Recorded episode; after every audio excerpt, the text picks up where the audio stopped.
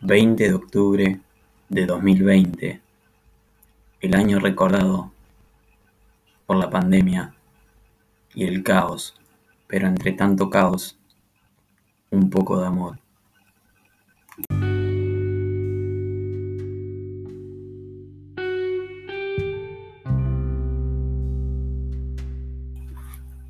Haré infinitos los horizontes de sentimientos con palabras. Es una cuestión de descarga lo que me atraviesa cuando tus ojos cruzan los míos.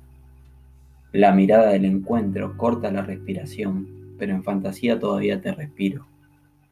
El sonido del final no llega por no dejarse alcanzar.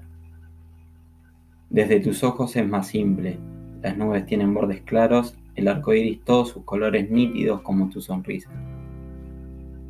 Lo que pasa y lo que no pasa desde mis ojos dependen del tiempo, pero contra toda lógica, desde los tuyos no es igual.